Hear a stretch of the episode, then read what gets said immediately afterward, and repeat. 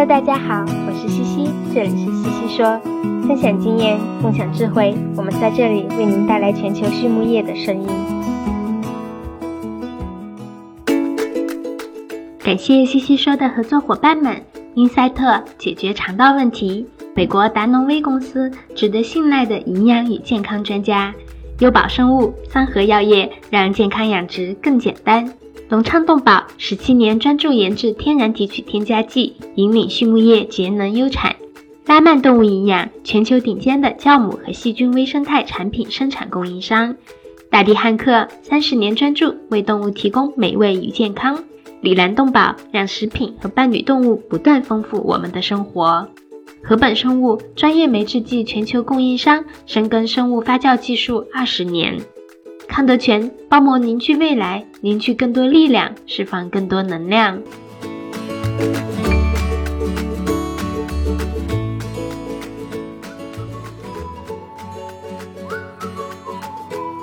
禾本生物是国家高新技术企业。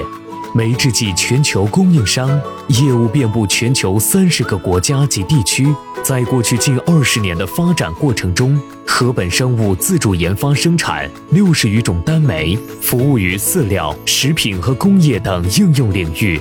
质保酵素、过氧化氢酶和葡萄糖氧化酶等产品。已成长为行业领先产品。禾本生物始终坚持“禾为天，人为本”的经营理念，为客户提供绿色、环保和经济的酶制剂应用方案。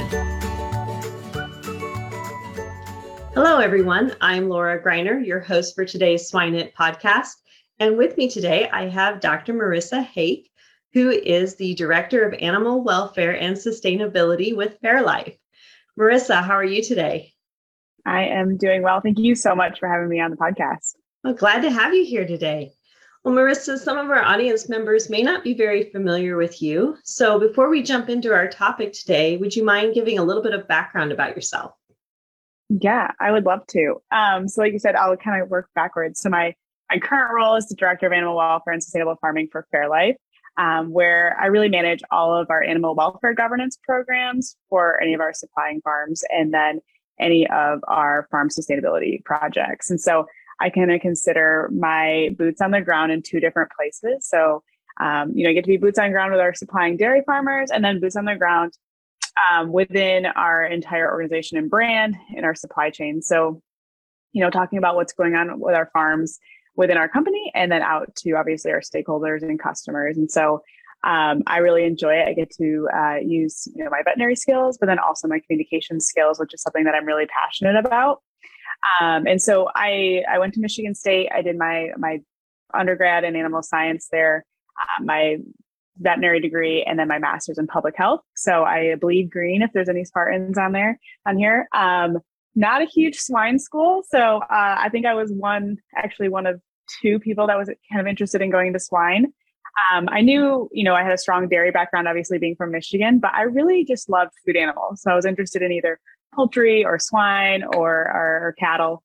Um, and so I did a couple uh, swine internships and always, you know, got my butt kicked by the the, uh, the Iowa kids or the Minnesota kids. But we we hold our own at Michigan State. So um, when I graduated, I actually took on the role of staff veterinarian for um, Midwest Veal. So we um, had a large calf operation in Michigan, Indiana, Ohio. So really managed the health and welfare um, of around 60,000 calves of uh, milk at a time. Um, and that's really, uh, you know, where I kind of developed my love and desire for communicating about agriculture and, and sharing what's happening on our farms um, and then building out an animal welfare program for a company that didn't have any animal welfare program and never had a, had a, had a veterinarian on staff. So um, it was really great. I really learned a lot through that experience, and it really helped, you know, open the doors to where I'm at right now. Well, some of our audience is, is international and they may not be very familiar with Fairlife. So, could you give just a little snippet about what Fairlife or who Fairlife is and what they do? Yeah, yeah, uh, I love Fairlife because one, it was actually developed by dairy farmers and a, and a dairy veterinarian, which I think is just so cool. Um, so, you know, we have um, an ultra filtered milk product, and it, I kind of consider it like um, and like water going through a Brita, Brita filter, right? So we figured out how to take out the lactose out of milk and, and put it back together um, and make this wonderful higher protein, lower sugar product. Um, and so, yeah, that's that's what we market. Um, we have protein shakes and ice cream and, and, and milk. Um, and we actually brought you know a lot of people back to dairy um, because they're lactose intolerant. And I think it's one of the the, the very few brands that's really drove innovation in the um, fluid milk sector. I think that's really interesting because I'm sure we have some listeners right now who are probably going, why does a swine podcast have a dairy yeah. person on? yeah. and we talk a lot about that, right? There's many things we can learn across our species and our different commodities. And so I think today you'll have some really good insight for our producers, especially the, the discussion piece around, you know, how you've taken um, a product and made it fit into a, a group of consumers that we didn't really think – could ever consume your product, right? When we talk about milk, nobody um, thinks that anybody with a lactose issue could could consume milk, and so here we have a product that's available. Um, yeah, I think I don't know. I, I think it's super important that we always. Uh, you know, I'm married to a farmer. I get it. I work with farmers every single day, right? And we are we're putting out fires. We're doing it day to day. Um, but I think the beauty of, of my role is that I really get to step back and zoom out and, and work with a brand that's always engaging with the customer and consumer and saying what do you want what do you need from us you know and and as a farmer i think we need to consider that and, and when we're looking out you know 10 5 10 20 years down the road at the end of the day we all make consumer products so we need to know what the consumer wants from us right and we have to accept what they want or what they have to say so um, you know keeping that in the balance of you know obviously farmers are the experts of what we're doing and we know best but we are making consumer goods. So what what what what do we need to give them at the end of the day that makes us both happy and profitable?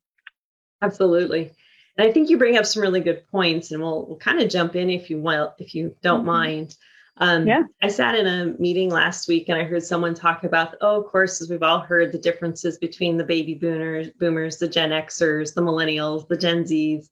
And so, from your perspective today, you know, how are consumers changing? I mean, one of the things I've actually heard is um, in today's household, it's the children that are driving the purchases at the grocery store more so than the parents making that decision. So it's really our children that are decision makers in what we purchase versus ourselves. But you know, what are you seeing in terms of the consumer change and and discussion? Yeah, that's a great question. It's something I, I'm honestly I think about all the time. and I'm really passionate about because you know, I think when when I first got into agriculture, we talked about every, most of our consumers are are at least two years from generations removed from the farm, right? And you keep hearing that. But I think if we redid that study, we'd probably find out that most of our consumers are now probably four to five years removed from the farm, which is an even bigger difference. They don't even have a grandpa they knew that farmed, right? And so um, I think that's one perspective to think about. And then two is you're exactly right. Our I kind of always had the slide when I talk is uh, it's not your farm your father's consumer, right? So our consumers have changed so much, and what they find valuable has changed so much. Um, and it, there's a really good study. I'd have to pull it up, but it kind of just shows. Um, it was asking, you know, boomers versus Gen Xers is you know what's important to you is is animal welfare important to you? Is environmental sustainability important to you? All social responsibility questions. And it's it's i mean as kids get older it, it increases right? And so the boomers are like i don't care. And then it, you know it increases. And it's just a great graph to show like this is something that's on top of mind for consumers.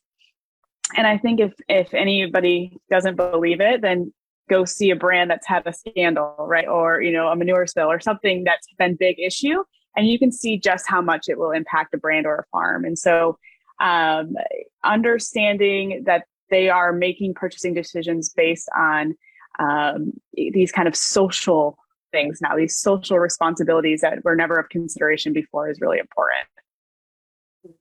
And I think you you bring up a good point. I I was uh, doing a little bit of just watching TV this weekend and I came across a reality TV show, which I'm not really into, but it, I caught a bit of it and I actually had a giggle because they were out in the um, woods and somebody had brought a deer, and these were individuals who came from the city and they were showing them how to process a deer in the woods and they were having them uh, break down the carcass and they came to the ribs and they were cutting them down and the person's eyes lit up and they're like I didn't realize that the ribs I ate came from the ribs of an animal.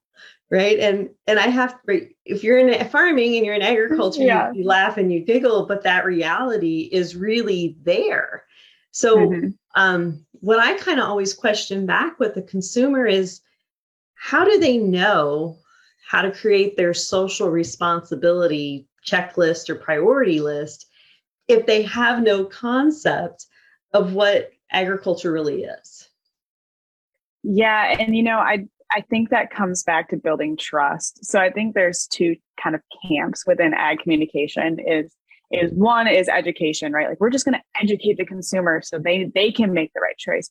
And I don't sit in that camp. I don't think that uh, today's consumer wants to be educated.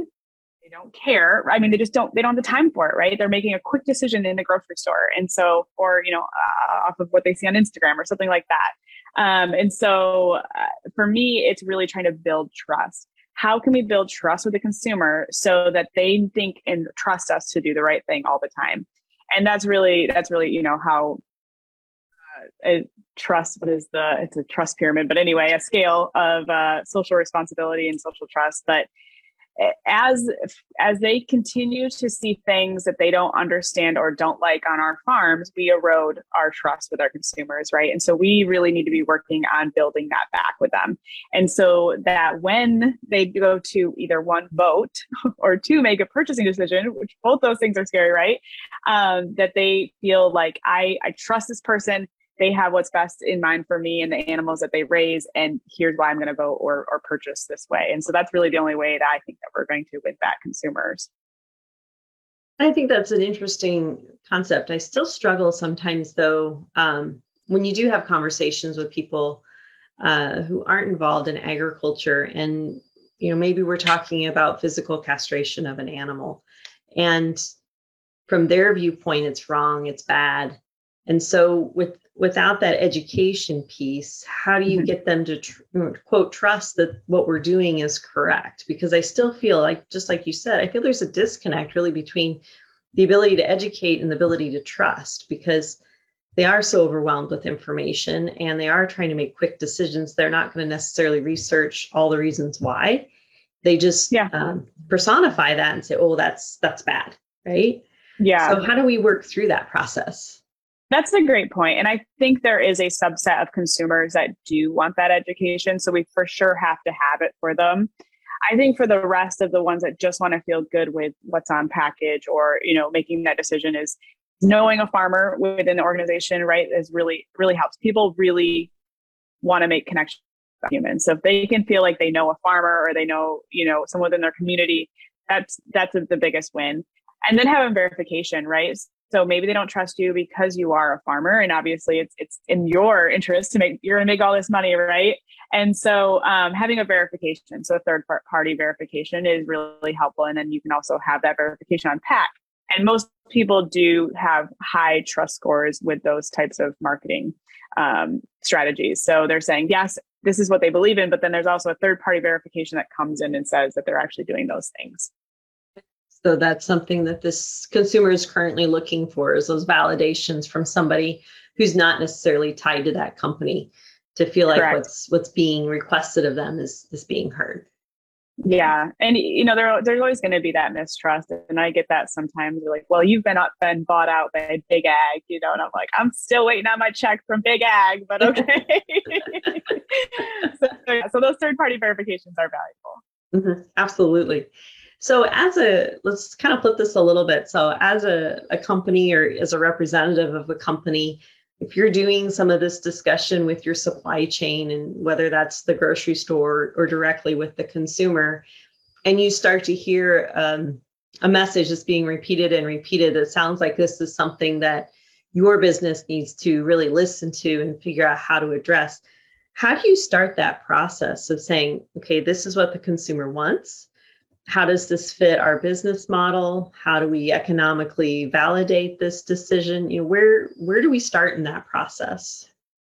Yeah that is that's a great question because that's really what i kind of do part of my day is is really zooming out and saying okay here are the three or four things that people have a real concern about with dairy right So for us, we have to win in environmental sustainability. We know that, and we we're going to right. And so working in that area, and then well, really, there's two buckets for me. It's animal welfare and and, and sustainability. And so when I skip over to the animal welfare portion, it's like, okay, so what are these three big topic areas that we need to work on as an industry?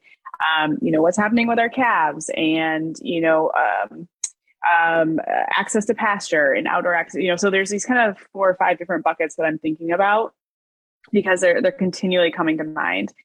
Um, and then within that, it's like, okay, so in the next five to ten years, where are we at with research right now? What is there areas that we need to build out for research?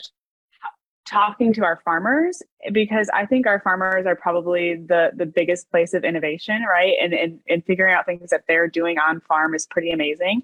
Um, and, and and putting it in their bucket, you know, is, is these are the areas that we're looking at in the next five to ten years.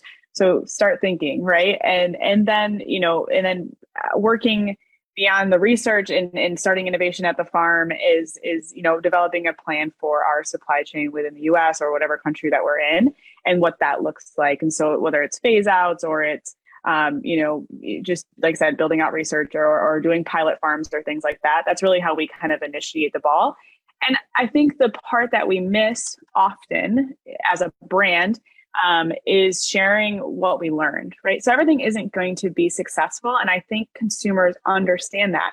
But I think if you say, hey, in 2020, we did, here's our learnings, here's what we learned that this doesn't work. It actually, you know, we had a reduction in animal welfare. So that's why we're not going to do this anymore. That's why we're not going to go with that technology. That holds a lot of weight with consumers if you can explain how, how you came to that decision. Um, and so, yeah, I guess I'll end there.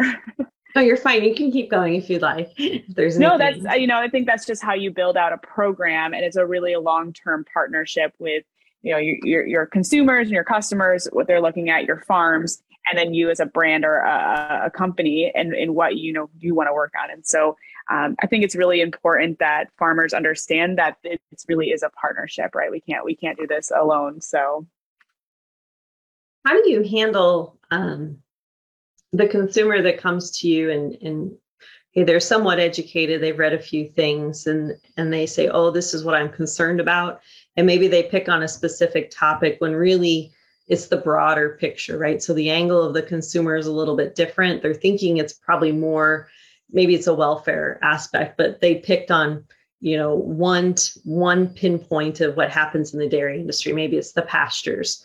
So how mm-hmm. do you interpret that information and, and really try to to ask what is the real issue at hand for the consumer?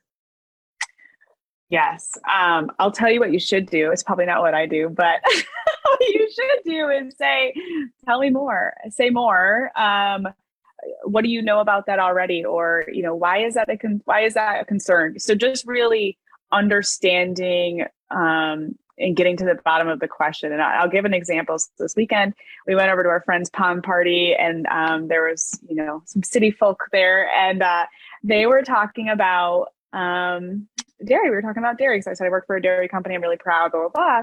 And she said, Well, is that why my daughter had her period at 10 years old?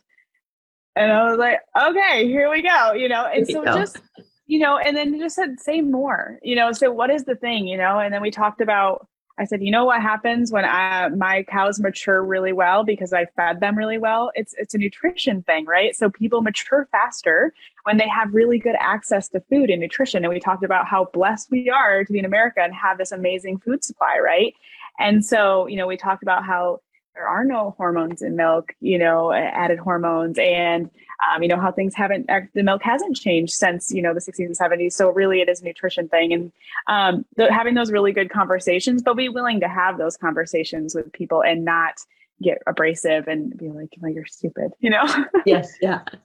And I, I like that phrase. Tell me more, because I think that that exactly does. It keeps that conversation open. It helps that individual feel like they can share and not puts you on maybe quite the defensive that maybe in your mind you are, but you know, verbally you're not expressing it. And that's that's the important thing to get them to really talk about what's concerning them. Yeah, um, and you know, I don't I don't think our farmers want they don't want to have those conversations. They're hard, they're sensitive, right? They're emotional. People are emotional about food.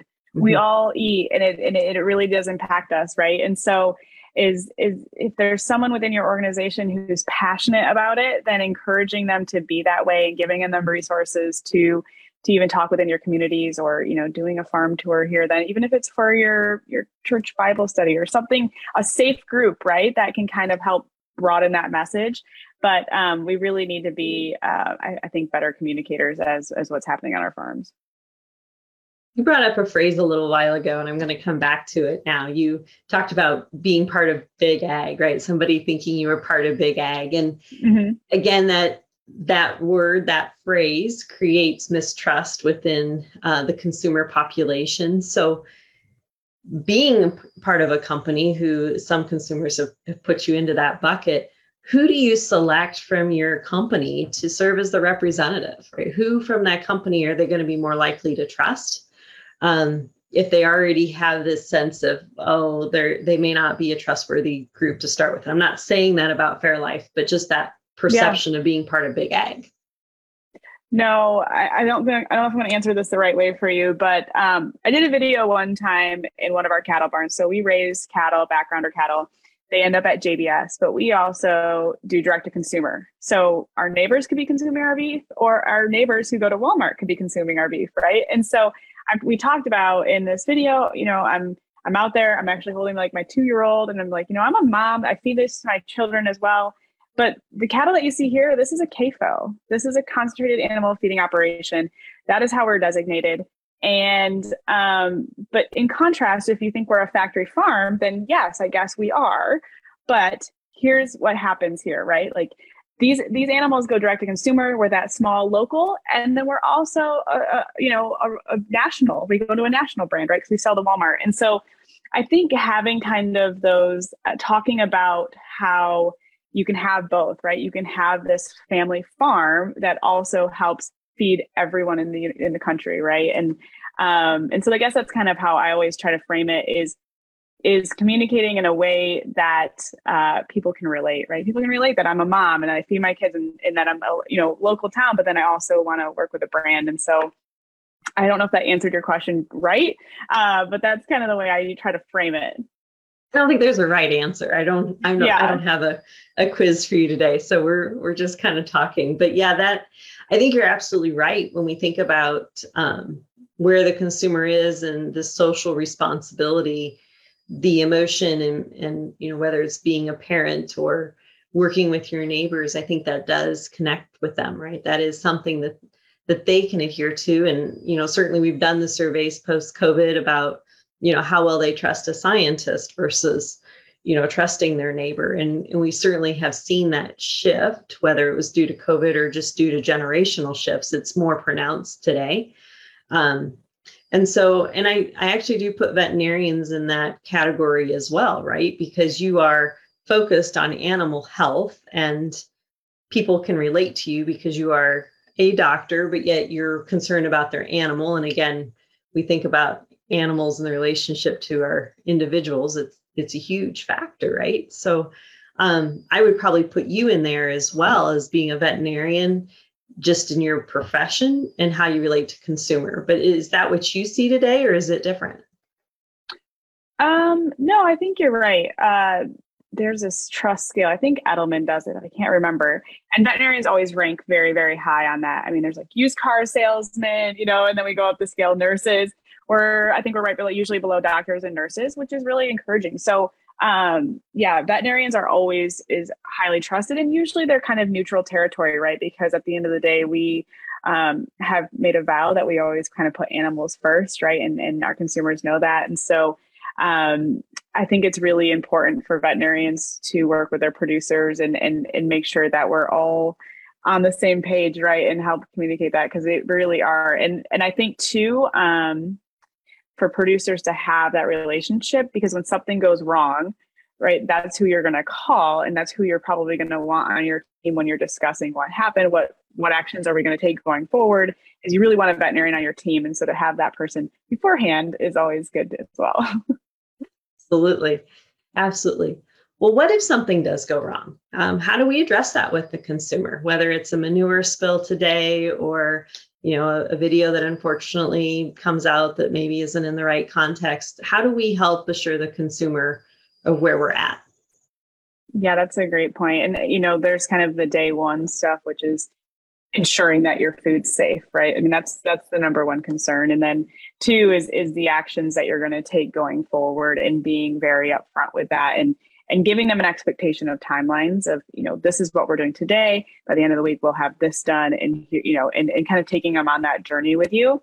But then also saying and um, you know reinforcing whatever fears that they might have in that video is you know um, kind of if it's a manure spill you know environmental uh, considerations are always top of mind for us. And you know just reinforcing what we believe in as a, as a uh, organization or you know as an industry for sure. So um, and then working through that and, and communicating out the steps that you've taken along the way so that's kind of the scary part about it is going out there and saying, we did this, we had this accident, this thing happened, and, and we don't want to bring it up again, but we want to make sure that you know that we did these things, right? And so I think that is walking them through the steps taken afterwards. Yeah. And that's kind of how I take it. So I was just kind of writing some notes and I, I caught a couple of things. So we acknowledge the issue, we take action, uh, we communicate both that we acknowledge the issue and that we're taking actions, and then we do some assurance on how do we prevent this in the future, right? Those are really the four things that our consumer probably needs to know or wants mm-hmm. to know. It, would that be fair or am I missing yeah. a step? Yeah, no, that's that's perfect. And I think having anything pre, uh, you know, pre-formed before anything happens is this is these are our you know this is what we believe in as as whether a co-op or you know a brand or whatever so that you can reinforce those as they come out is, is you know these are really our guiding principles in this area. We'll always come back to these and you know and making sure you kind of have that up front absolutely. Those are great. The other thing that i also think or picked up on your conversation was the having a timeline. And what popped into my head was really bullet points um, some of the recent research i've read is that today's um, generation really only wants something in about 30 words or less um, to really retain it, to read it. After you get about that far, they're done. Is yeah. that something you you're seeing today too? As far as if we're going to tell that story, we don't want to get too far in the weeds. Just keep it very short and brief, or do they want all the extra? Yeah, I think you're going to have multi stakeholders, right? So you're you're going to have to have that detailed uh, list of everything you've done and resources and links and all of that, right? But if you're trying to communicate, say on social media, yes, you need to keep it very brief. It could be, you know, multiple points of each one is kind of a bullet point. You know, here's our beliefs, here's our actions, um, because that's really all you're going to see. You're competing with everything else, right? Like everything else is flashy and shiny. And so, um, if you're going to try to make a point, definitely distill it down. Um, and I, I know us millennials and younger get a bad rap for that, but there, we have a lot coming at us every single day. And so we need to make sure that we are delivering it in a way that our consumers are looking for it to be delivered. And, and that really is kind of distilled into the point. Absolutely. 英赛特解决肠道问题，赛金素广谱四用抗菌剂，抗菌性能超强的肠溶型中长链脂肪酸，可肥酸五零，真正的肠溶苯甲酸，高剂量替代氧化锌，单保八零，无色味，水泡不变色，不反应型单宁酸制剂，钻石菌抗菌性能超强的益生菌制剂，高效产酶促消化，防治虾白变病，防流胃酸中毒，苯甲酸钙，高效抗腹泻的酸化剂，促进乳猪采食，改善蛋壳质量。Well, I see our time's kind of wrapping up. Marissa, are there any key points or takeaways that you'd like our audience to be thinking about today? Uh, yeah, just every once in a while, maybe when you're driving in a tractor or something, like zoom out a little bit and think what what what what do I need for my farm in the next five, ten years, and, and what are you know what are consumers thinking about, and uh, have a relationship with your veterinarian because I always encourage that. I think those are my big my big two things. Those are great, great takeaways. I appreciate those, Marissa. Mm-hmm. But as we wrap up, we'd like to ask our guest speakers just a couple of different questions. The first question we like to ask is Do you have a favorite swine resource book? Now, I know you're not the swine person because I see lots of dairy cattle in your backdrop there, but yeah. Um, how about something from an animal welfare or behavior side? Yes. Um, so I've read my books for this. So um, I have Improving Animal Welfare, third edition, a practical approach from Dr. Temple Grandin. Um, and I really appreciate this because she really does take a kind of a practical approach to things. Um, and so I really like this resource. Mm-hmm. Yeah, that's a great resource. And it's. It's and it has pigs on the front. I saw that too. she still got her pigs in there. Yeah. well, how about something that's not related to pigs? Is there another resource that you'd recommend to our re- or to our audience today? Yeah, so this is not animal welfare or anything related, but it's the current book that I'm reading, which is uh, CEO Excellence. Um, and so I just really like this book. I haven't finished it yet, but it's kind of the mindsets that distinguish leaders from the rest. And I don't, I think if you're, you know, you're owning a farm and you're leading people, you're managing people, um, that that type of mentality is always super important. So you don't have to be leading a company; you could just be leading, you know, a team. And I think it's it's a good resource. Awesome. Yeah, that sounds like a good book. I have not read that one yet. Well, the last question really kind of fits into that a little bit. Um, if you can think of someone in your life, uh, either still living or is, is passed on, that you've defined as successful, and you get to define success however you view it, uh, mm-hmm. what would be a key trait or characteristic that they have that you think's allowed them to be successful? Yes, it, this is for multiple people that have, you know, in my life that I think have been successful, and that's really empathy. So I, I really truly believe that the best leaders and most successful people in, my life really embrace that empathy and um, want to help build out others within their teams right? So not just themselves. And so the only way that you can do that is you know your your teammates or your uh, everyone feel kind of engaged. And that really does take empathy. And so i guess that's my my trait. That's a great one. I haven't heard that one yet. So that's that's a really good trait for for someone to have. Well, Marissa, our time is up. I do want to thank you again so much for our visit today. I greatly appreciate it. Um, for our audience who is listening, this is Dr. Marissa Hake, who is with Fairlife. Thank you, Marissa. No problem. Thank you so much.